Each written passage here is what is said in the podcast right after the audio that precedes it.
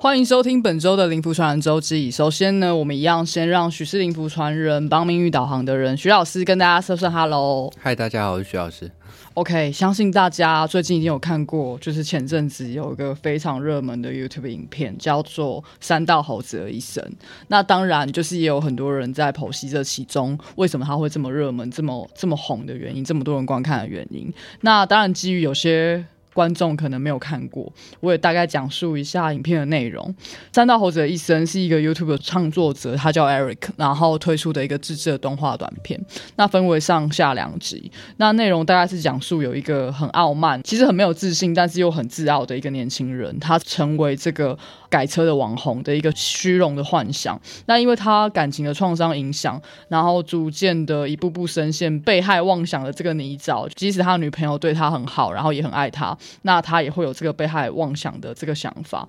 那在众叛亲离之下，就是在骑车的时候意外上升的一个悲剧。那当然就是在这个剧情里面，除了加入了这个改车车圈的这个元素，有引起很多车圈的民众的关注之外呢，因为故事的内容有融入了很多不同的面向，像是非法的信贷啊，因为他要信贷去买这个车子，然后再来是现在年轻人也很关注了这个网红的生态，然后再加上就是感情上面的情绪勒索、出轨啊，然后恋爱相关的关系。经营的问题，所以才会有更多除了车圈之外的网友也跟着去风靡了这个影片。那被网友认为是一部剧情相当真实的劝世动画，因为像就像刚刚讲，它里面有很多各式各样的内容。那也因为它画风很特殊，就是在这个。简易中有一个诡异的感觉，一个迷音的感觉，所以也相当贴近，就是现在网友喜欢的这个内容，这个迷音的内容。所以同时它也很贴近台湾部分，就是骑车跑山改车文化的风格走红，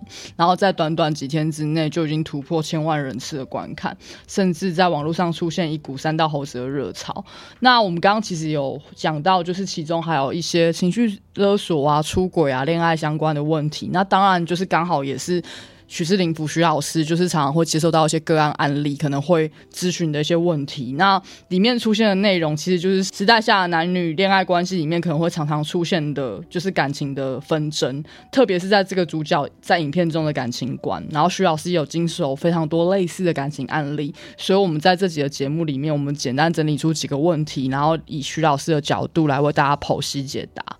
那首先要探讨的是。就是假如看过的人，就是知道在影片的第一段，那从一开始主角跟女主角就各怀鬼胎啊，女主角就刻意接近这个男生，然后很用心、用尽心机的用计，想要让这个男主角，也就这个三道猴子，愿意用大量的金钱需求来去买单。这个女生也想要改车，然后她就用尽心机，想说啊，我要讨好你啊，然后一步步让你掉入这个感情的陷阱里面，然后来帮我出钱改车。然后到第二段关系，然后这个男生。就是被这个第一个女生伤害之后，他就立刻进入了第二个感情。其实现在很多年轻人应该也都是这样，就是还没有慢慢的走出伤痛，可是又想要放下过去这个，就立刻衔接了第二段感情。然后他出现了新伴侣，你当然就是会有遗留你上一个恋情可能给你的伤害，你就会开始猜忌、猜疑，说是不是所有女生都是这样？那这个男生就抱持着怀疑的态度，害怕再次受伤害，焦虑、担心，然后自尊心很低。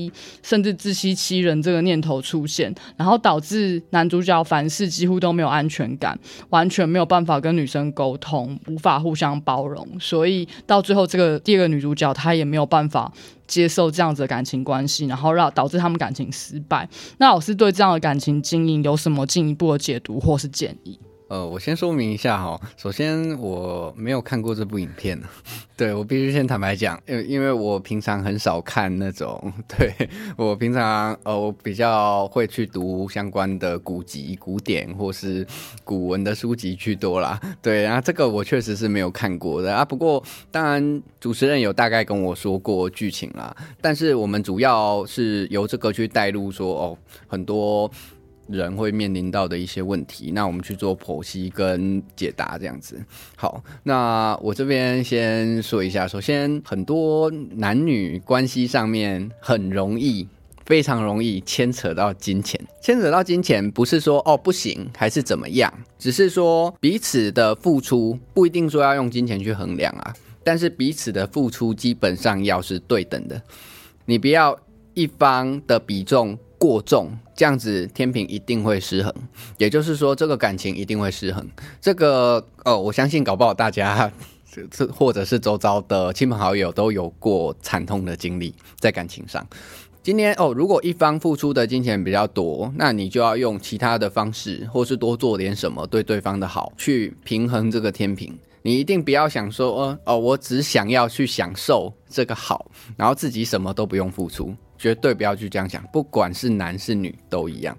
这个是第一点需要去告诫大家的。然后再来是感情伤痛的问题，进而影响到下一段。这个也是我面临到呃各式各样的客人常常会碰到的问题。有时候哦，比如说今天某个客人来找我，我会问他说：“哎，你？”之前经历过几段感情，为什么分开？那你对对方之前经历过几段感情，为什么分开？你有了解吗？上一段感情是什么时候分开的？对，有时候我会问到非常非常的深入跟详细，那详细到这种地步，这样子。对，因为我要去了解说他从上一段。还有你从上一段带了什么东西来到这一段？因为这对你们之间的沟通啊、相处啊，跟我今天要如何去协助你们，也会有相当大的影响。如果说哦，你们今天哦已经相处了非常多年，那倒是还好。那可能假设你们已经相处十几年，交往十几年，我可能会以呃双方的家庭背景、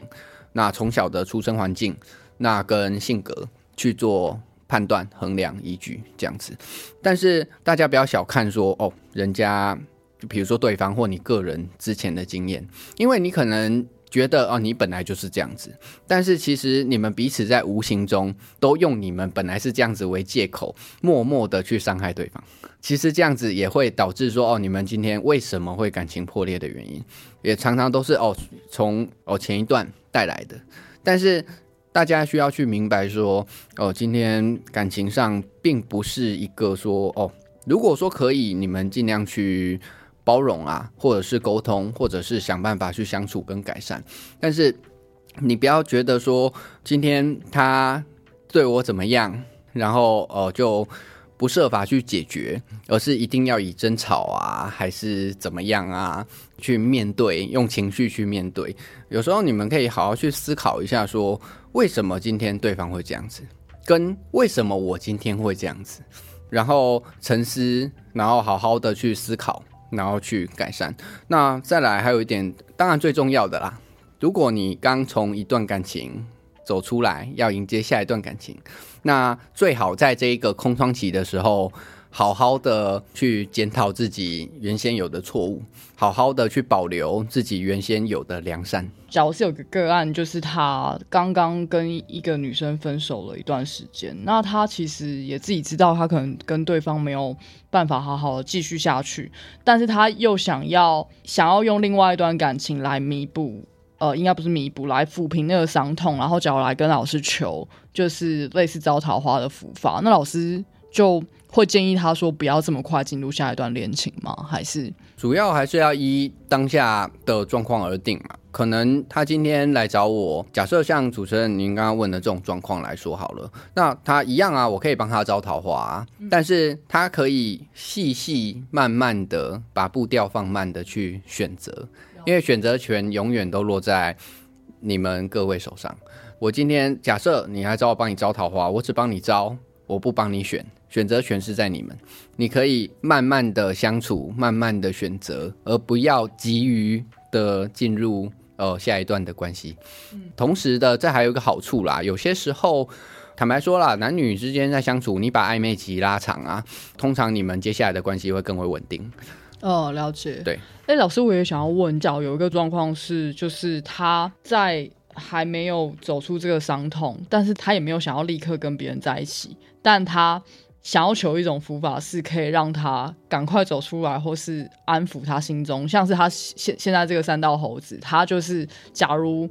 呃也没有想要赶快交另外一个女朋友，可是他想要赶快脱离，就是当下那个伤痛，有这样类似的符法吗？这个基本上我们分三个阶段来处理嘛，三个部分啦。当然，第一个部分动之以情，第二部分晓之以理，第三个部分就是安定你的心神的相关符法。呃，什么叫做动之以情呢？大概就是去帮你分析说你上一段感情的问题点出在哪。因为你还没有想要进入下一段嘛。这个部分大概是我了解你们的状况，我会帮你们分析好。那第二点，晓之以理，就是告诉你说，哦，人世间人跟人的相处状况是怎么样的，去告诉你实际上真实的心理学或者是相关的道理。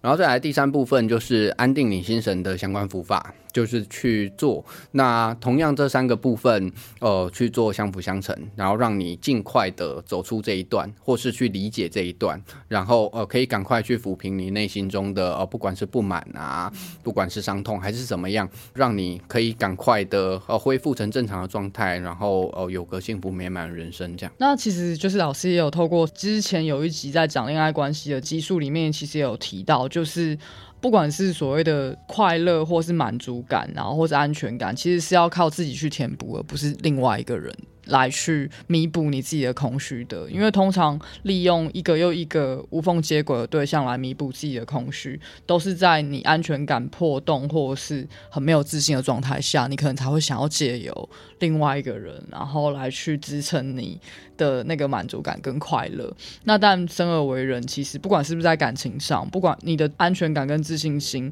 都是由你自己来提供给自己的，而不是从别人身上去找到。尤其是这种状况。啊，啊当然有少部分，我不否认有少部分人是这样子，但是这样子其实，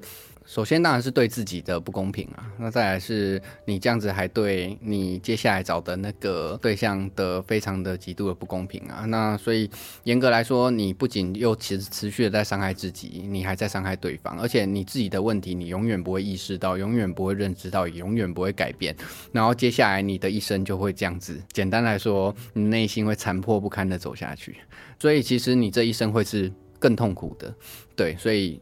不要这样子。那接下来要剖析的内容呢，也是在影片中主角就是很重要的一个很错误的爱情观，就是从虚荣心而衍生出的爱情错误爱情观。因为影片中男主角一再的想要借由展现自己是一个买得起重机，可以花大钱改车，可是他其实只是一个便利商店的店员。所以他其实根本没有这样子的资本资源来去撑起他好像很虚华的外表，然后他其实也没有办法去提供给女生就是足够的，假如这个女生想要改车，想要买中级，他其实都是用去信贷或贷款，然后来去帮忙他们买，来吸引异性的关注，甚至在交往之后可能手头很紧了，就是像刚刚讲的，还是会说哦，宝贝，我可以帮你出钱改车，来当做让女生可以更爱自己的一个筹码。那当然这样的。虚荣心在现代的关系很常见，就像老师刚刚讲的，其实金钱也是一个很重要的两个人之间可能会出现的问题。老师又有什么建议跟看法？因为在时下确实有很多年轻人，不管是男生或女生，主要会透过炫富，然后来吸引女生的注意。老师在这样的状况下，有没有给就是这样子的用虚荣心建立的关系，然后有什么看法跟建议？首先，我还是要先说一下，就是真正的富足在于你的内心。而不在于你的口袋深浅啊，对，内心真正的富足才是真正的富足。好，那再来是在感情上，尤其是在感情的初期，或者是在还没有交往的时候，尽量是不要去送什么太过贵重的礼物啦，除非你们的关系是稳定的，或者是你们有长久交往的打算，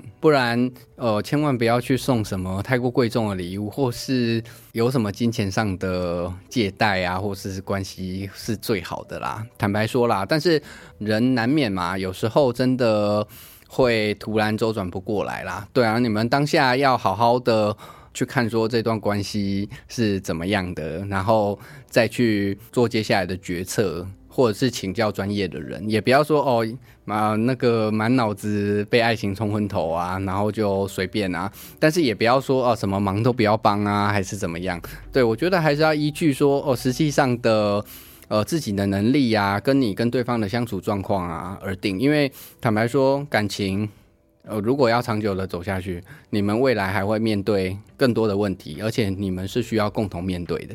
对，而不是说哦大难临头各自飞这样子。对啊，那样子这段感情其实就不够真挚。最好的方式当然是衡量自己的实际上的能力，然后跟对方的相处状况，然后再去决策说要怎么样去共同面对跟解决接下来的相关问题。那这种虚荣心，这种我相信很多人都有啦，在虚荣上面，我觉得面子不值钱呐。对啊，也不要去打肿脸充胖子，还是怎么样啦？如果说他今天只是为了讨女生开心，然后去帮他买什么重机呀，去帮他改车啊，我是觉得完全没有必要的。但是实际上，因为这个影片我没有看过，但是我相信大家可能实际上也有同样的原理上的事情有在发生啊。对，所以还是我会根据你们的。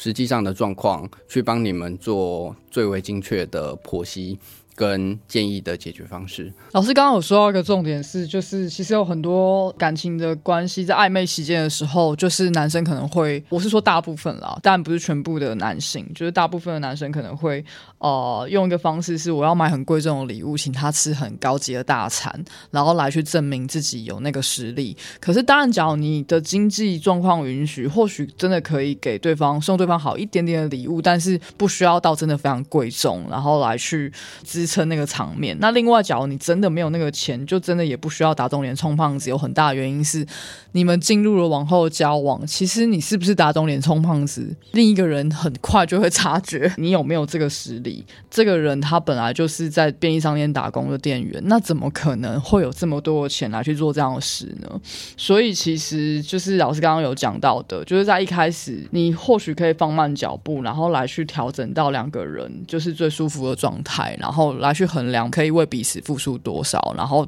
不要失衡，就是刚刚上一题有讨论的一个比较平衡的状态，不要谁付出过多，因为付出过多的人可能刚开始的时候会觉得，哎，没有什么，我为了要追到你，我就付出啊。可是长久下来一定会觉得会不平衡，我付出了这么多，为什么你只要享受就好？因为时间一久了，那个热恋期一过了，你一定会想要跟对方讨回来，那感情就一定会出更多的问题。我这边补充一下哦，如果在暧昧阶段啊，还没有交往啊，约会的话啊，我一律建议，比如说公园啊，或是呃一些你们可以静静的聊聊天的地方，不用花任何一毛钱，然后却可以增加你们了解彼此的机会。对，这是我一律这样建议的。通常啦，如果说有相关的客人，我会建议他们说，哎。因为很多人会喜欢约女生看电影啊，还是怎么样？我都说我不建议约女女生看电影，呃，为什么呢？因为看电影的时候，你们的互动跟交流是非常少的，在那个一两个小时之中，其实对你们的相处上或彼此的了解上是没有任何帮助的。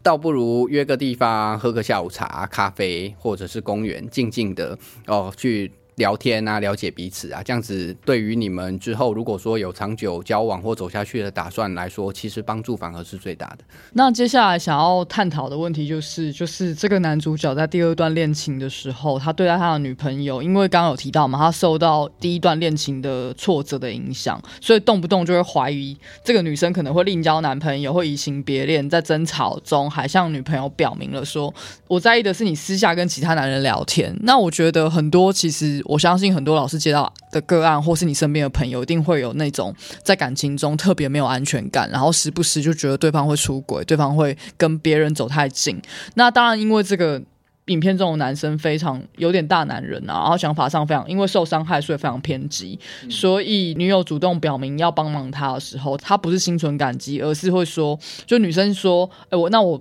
多出一点钱，或是我帮你好不好？这男生的反应是你现在是在臭我很穷，是不是？就是会怕女生看不起他，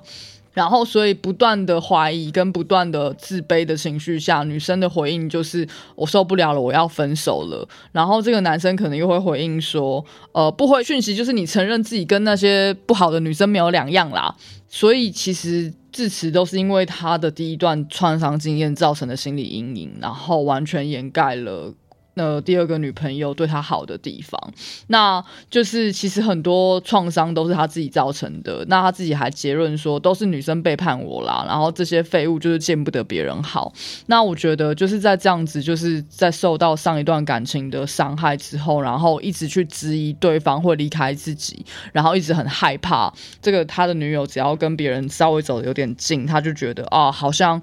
我要失去这个女朋友了，或是这个女生她就是跟前一个女朋友一样水性杨花，动不动就会移情别恋。针对这样的状况跟形很不健康的心态，老师有什么建议跟看法吗？就假如今天这个男主角他就是来以这样的状况来跟老师寻求协助，就说我真的很。害怕我女朋友跟别人出去，然后就跟别人跑了，然后就就会不理我，然后我也觉得啊，他好像很看不起我什么的。那老师会给这样子的一个个案什么样子的建议？首先，我先说明，就是今天你只要有对象，不管是男女朋友还是夫妻，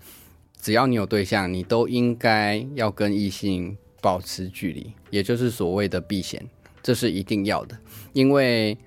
往往出轨啊、外遇啊，就是由不避嫌而来的。同样的，你今天避嫌，不仅仅是尊重你的对象，还是尊重你自己，代表说你今天哦内心真的是有思想、有想法、有原则。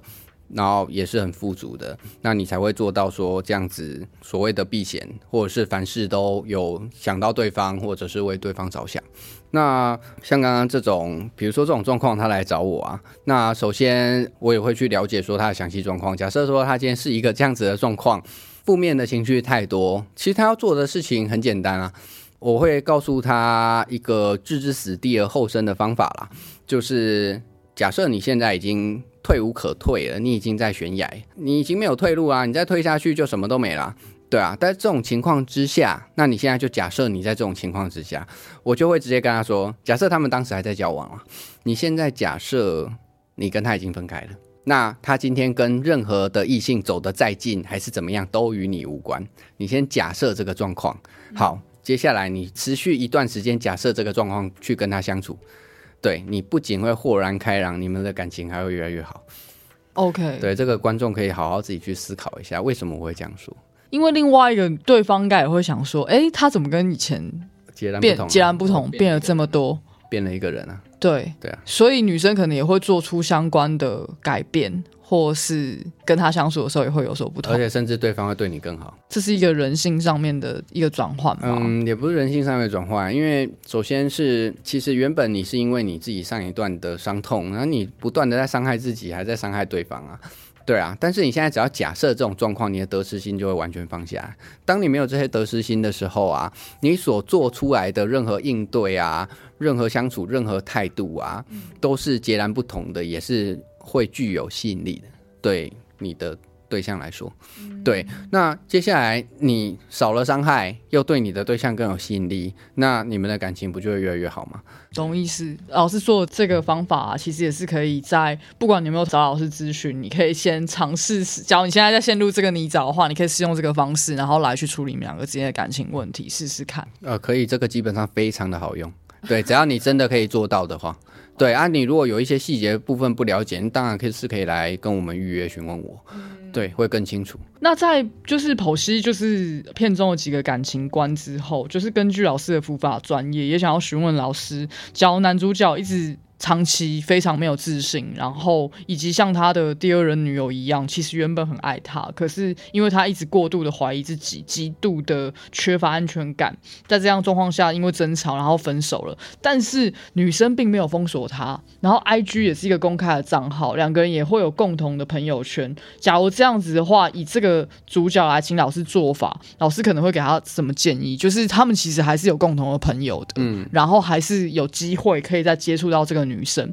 因为其实老师之前就是有在节目上面说过，他也有跟我提过好多次，是假如你在分手的时候，你想要挽回这个女生，你千万不要在社群账号上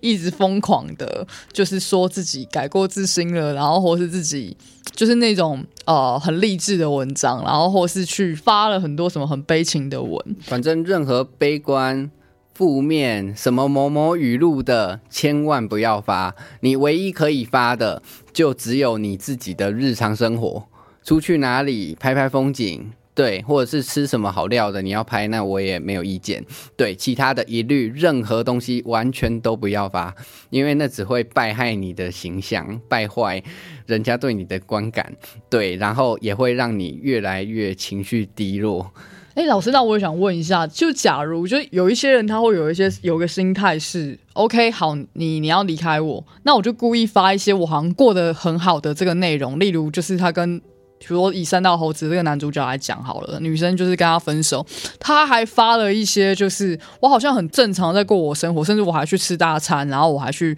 外面旅游游玩，然后让这个另外一个女生觉得，哎，你是不是过得很好？这样其实是有用的吗？呃，当然没有用啊，这是反效果啊。首先再重复一次，这个影片我没有看过，但是听起来第二个女生是真心想要跟他相处的嘛？是是是。那我相信在座的呃，在听的在座各位都不是傻子啊！你难道今天会不知道你的对象有几两重吗？你难道看不出来他今天 PO 的那些是假象吗？那今天他 PO 了这些，只会让你们更加反感。我说的没错吧？只会让你更加厌恶他。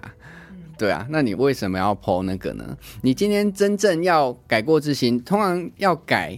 跟去行动是需要一段时间的，它不是马上的。他不是说哦，我今天在超商做店员，我明天突然变一个企业家，对啊，我明天突然变成一个富商或有钱人，不可能啊，对啊，你是需要一个时间改变的，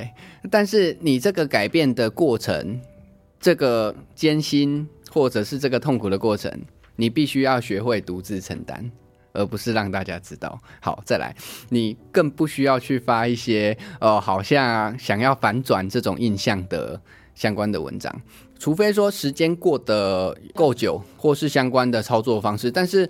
这种相关的，我还是会依你们的状况去给你们建议啦。也不是说哦，用一个个案，这个个案可以套用在你们身上。当然，因为老师的就是咨询都是非常克制的，就是像刚刚我们回答过，就是还是得要看详细的这个。你们的状况跟内容，然后才来去做克制化的建议。那这个只是就刚刚跟老师分享大致上面的男女主角的状况，老师来做初步的解答。那我还想要问一题是，就是像在那个状况下，这女生只是已读不回，然后没有封锁他。那在老师的判断上，是不是封锁就是全面封？因为有些人是电话封锁，然后赖啊什么什么全部都封锁，是不是会更难挽回？哦，当然，你今天完完全全断了。联络方式的话，当然难度上一定会加高一些嘛。但是我觉得大家如果真的想要挽回的话，其实首先你势必是需要经历一些什么，或是改变一些什么的。你一定要了解说，呃，今天。我帮助你们，那你们同时你们也要知足，那互相的去达到最好的效果。那同样的，因为你今天会面临到这种状况，一定代表说你们原本发生了什么，不管是他伤害你还是你伤害他，不管。但是你接下来一定会经历到一个改变的期，这改变期我称之为，比如说像阵痛期。对，为什么会说像阵痛期？其实今天这个改变呢，并不是有形的改变。它绝大多数是无形的改变。那什么叫做无形的改变？它绝大多数是你自己性格上、态度上、心态上的改变，绝大多数这个。但是这种改变是非常痛苦的，因为它违背你原本的习惯，所以是会很痛苦的。你必须要撑过这一个痛苦的时期，不然你在呃，假设我今天你今天来找我，然后你们原本恢复联络，但是你又完全没有变。你又让对方觉得你这个人江山易改，本性难移，或讲难听一点，狗改不了吃屎。对方接下来就会觉得，哦，他想的果然没有错，你这个人就是改变不了了。对，然后接下来他就对你彻底死心。所以你一定要经过这个阵痛期，并且真正的做出改变，然后再去跟对方相处。那这样子机会当然是最大的。那最后一个想要问老师是比较无关爱情的问题，因为主角最后是在骑车的时候发生意外亡生的。那我也想要替听众问问，就是因为我也是因为这支影片才知道哦，原来就是车圈跟跑山的人有这么多。因为自从那个雪隧开通之后，大家就很 很少走那个北一，但有几次走北一的时候，会发现哇，居然有很多人，很多就是车圈的朋友，就是真的会在假日的时候，甚至一晚上的时候去跑山。那其实跑山。很容易发生意外，因为有时候可能就真的不小心超速或怎么样。那假如是一个常常会以开车、骑车通勤，或是以跑山为兴趣的人，我们有相关的平安符的建议吗？就当然啦，就你当然你当然不能在违法的状况下，就是你今天假如。遇到违法又超速又违违反交通安全，然后你还要请平安符，这个是本末倒置嘛？对。但假如平常就是在通勤上、交通上有相关的平安符，哦，当然都有啊。啊，那只是这边我要大概说一下啦，我不知道有没有人有过这样的经验或经历，或是周遭的人啊？因为我听过很多啦。首先是你在山路里面啊，不管怎么骑怎么绕，永远都回到原点。就是鬼打墙的状态。对，通常这种情况下，我我现在先假设你没有来找我求过任何的平安符，还是什么的，还是护身符或行车平安的。假设你没有，这个时候先慢慢的移动，然后看看附近有没有所谓的幽印公庙，就是那种很小很小、很矮很矮，然后没有庙门的。身上假设有烟，你可以点烟，因为你不会带香出门嘛。对啊，你去跑山不可能带香嘛。身上如果有烟，你点烟拜他，或者是说你真的都找不到，停下来，然后对着看是树林深处，还是对着天，还是说你就对着地，看你要讲什么都可以，但不要有任何不敬，也不用说到哦跪地求饶的那种地步啦。你就诚心的祈求，看是土地公带你出去，还是说哦有好兄弟不要捉弄你。对，让你出去。对你不是有心要打扰他们，对，基本上你就会出去。那再来，我讲一个严重的状况。说真的，有时候看到新闻，很多那种车啊骑到山崖底下去，不知道各位有没有听过？就是今天这种鬼啊，他可能会去控制你的方向盘，或者是另外一种状况是，今天我先假设一个状况，假设这条路你很熟，但你现在是在半夜走。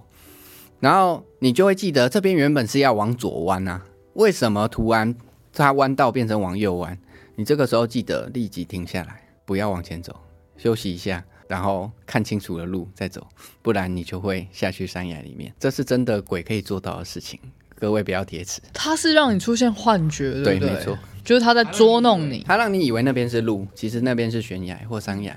所以很多就是在网络上有些有些网友会说，就是导航会让他导错路，然后或是其实导航没有问题，可能他是幻听或是幻觉。呃，应该不是，应该是说，呃，可能那个地方收讯版也不好啦。那再来就是，其实他们今天要捉弄你有很多种方式啊，但是绝大多数的捉弄不至于要取你性命，他只是好玩而已，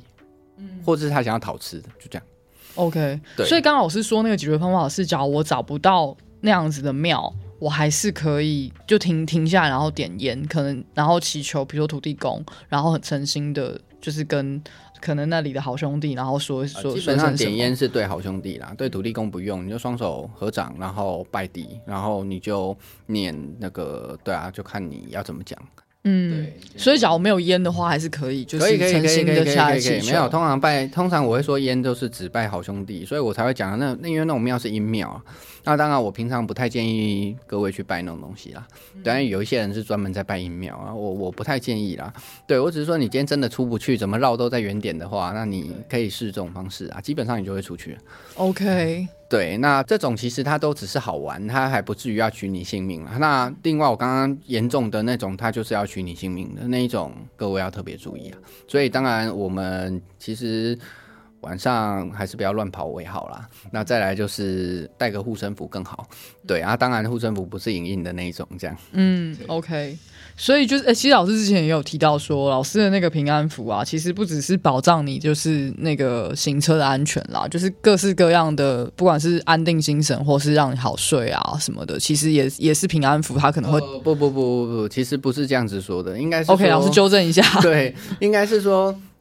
其实这种符分成非常多的种类，对。然后跟我们用符下法，我们会说贴符，嗯，它的某一部分算战法的不同，但其实它是非常复杂的。我就大概大概讲一下，就是今天我们根据符种的不同，那战法别的不同，跟克制化的不同，它会有带来不一样的效力跟影响力。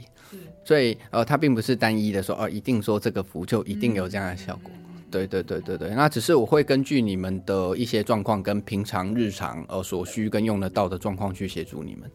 其实老师就是有之前有跟我分享过，因为今天刚好讲到有关于车子跟交通嘛，就是老师有跟我分享过，就是假如你有在买新车，不管是新车还是二手车，可能在刚买车的时候，也有一种符法可以来祈求这个平安。啊，就专门在进车的。对，这个听说有一些寺庙也有在帮人家做啦。对啊，那我们也有在帮人家做这个，就是专门在进车的。通常进车就是大致上啦，会有两道符嘛。那一道符让你放车上，那一道符就是呃，我们会准备所谓挂金，然后跟符，然后去找一个空旷地点。通常我们会去协助你们啊，我们会烧，然后你车刚好从顶上面开过去，这样子。对，就从那个火开过去这样子。对对对。老师呢？只有汽车可以吗？机车是可以的。机车没办法，就是直接碾过去嘛。所以机车通常我们是没有在做这种事情的。对啊，这但是一般你骑车，其实如果说你身上带护身符，其实即可啦。对啊，而且通常机车比较机车单价上比较低嘛，不太会有车商。我打个比方啦，通常会很不平安的，就是那种比如说车上有死过人的啊，或者是有撞死过人的啊。但是你摩托车今天真的出了这种重大的事故，基本上都是直接报废啦，所以比较不会有这种状况，所以大家比较不用想那么多。对，OK，好，那这一集我们透过很热门的这个影片《三道猴子的一生》，然后来进一步剖析年轻人的很扭曲的感情观，然后老师也非常细腻的就自己的观点，然后还有当然还有。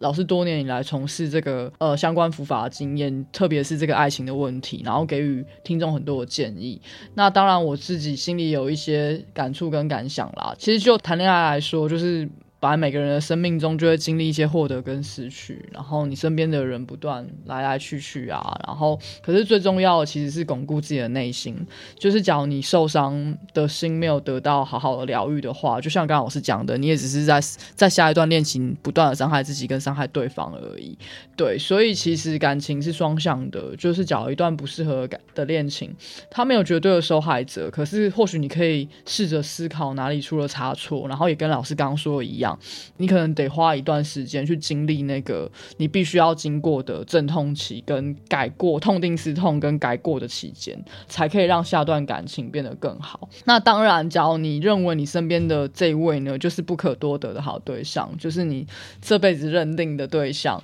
那只是因为误会或者争吵，然后想要进一步咨询跟挽回，我们也非常欢迎你可以加入巡视灵符的官方来去聊一聊，去找老师咨询跟聊聊。然后巡视灵符的 ID 是小老鼠，然后 Y E S 五六八零，你们可以把它想成 Yes。我来帮你五六八零，你们这样子比较好记，然后前面加一个小老鼠，然后呃，或许也可以先加入官方的 IG，就是许氏灵符传人帮命运导航的人，然后你可以在里面看到更多的案例分享，或是老师分享的一些资讯内容跟一些观点，然后多看看我们分享的文章，你可能就可以得到很多启发跟解答。那最后谢谢大家的收听，假如有任何疑问的话，我们欢迎大家留言分享。然后只要你喜欢这期节目，也希望你可以给我们五。星好评，或是到我们的 IG 跟我们交流互动。那我们下次再见，谢谢大家，谢谢大家，我们下次见。OK，拜拜，拜拜。